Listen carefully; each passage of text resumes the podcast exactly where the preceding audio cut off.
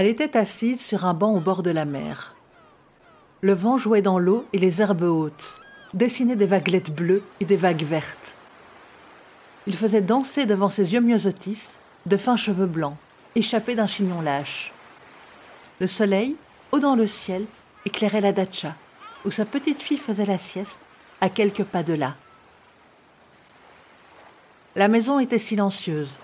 La tranquillité de l'air, à peine troublée par le chant des oiseaux et les cris des animaux passant dans cette lande isolée. Elle regardait droit devant elle, les yeux dans le vague, insensible à la beauté du lieu. Elle était dans un autre temps, un autre endroit.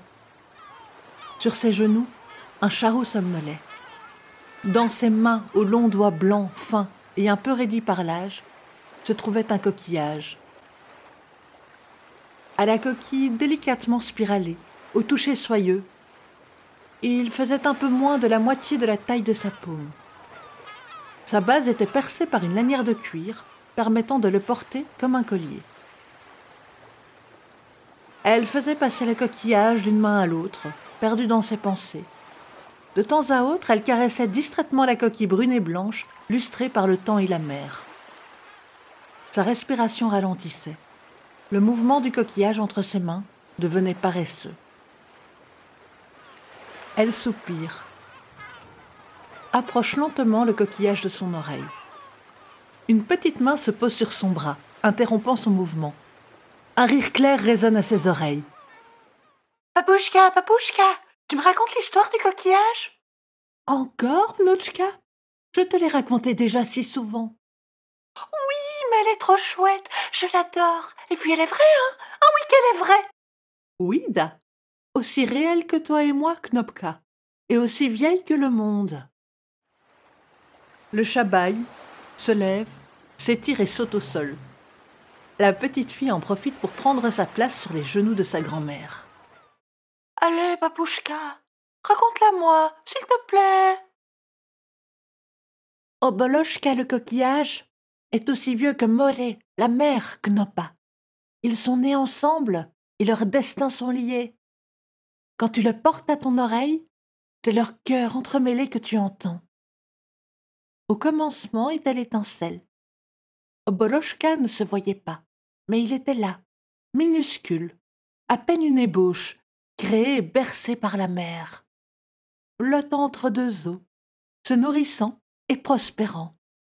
Oboloshka, le coquillage, écoutait les histoires de Moré, il s'en imprégnait. Et en écoutant, il grandissait. Et en grandissant, il s'en est souvenu. Il a pris le cœur et les histoires de Moré, la mère, avec lui.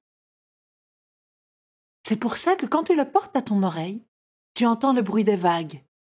Ils n'arrêtent pas de se parler, même quand ils sont loin l'un de l'autre. Et même si Oboloshka, le coquillage, est au milieu d'un désert, tant qu'il y aura quelqu'un pour l'écouter et croire en lui, Moré, la mer et ses histoires seront là. Et le jour où plus personne ne sera là pour les écouter et pour le croire, l'Oboloshka mourra. Et avec lui, l'histoire secrète de Moré, la mère. Si tu l'écoutes avec tes oreilles, tu entendras juste le bruit des vagues. Si tu écoutes avec ton cœur, Boroshka, il te racontera ses histoires. Si tu écoutes avec le cœur, il pourrait te raconter l'histoire de Maria Morevna, la belle et intrépide princesse guerrière dont l'époux, un peu balourd, délivre par erreur le pire ennemi, ils devront lutter contre celui-ci et déjouer les épreuves de Baba Yaga pour pouvoir être ensemble. Ou encore l'histoire du poisson d'or, mais remis à l'eau par son ravisseur, à qui il offrira plusieurs vœux, avant que celui-ci ne se retrouve sans rien à cause de l'avidité de sa triste femme.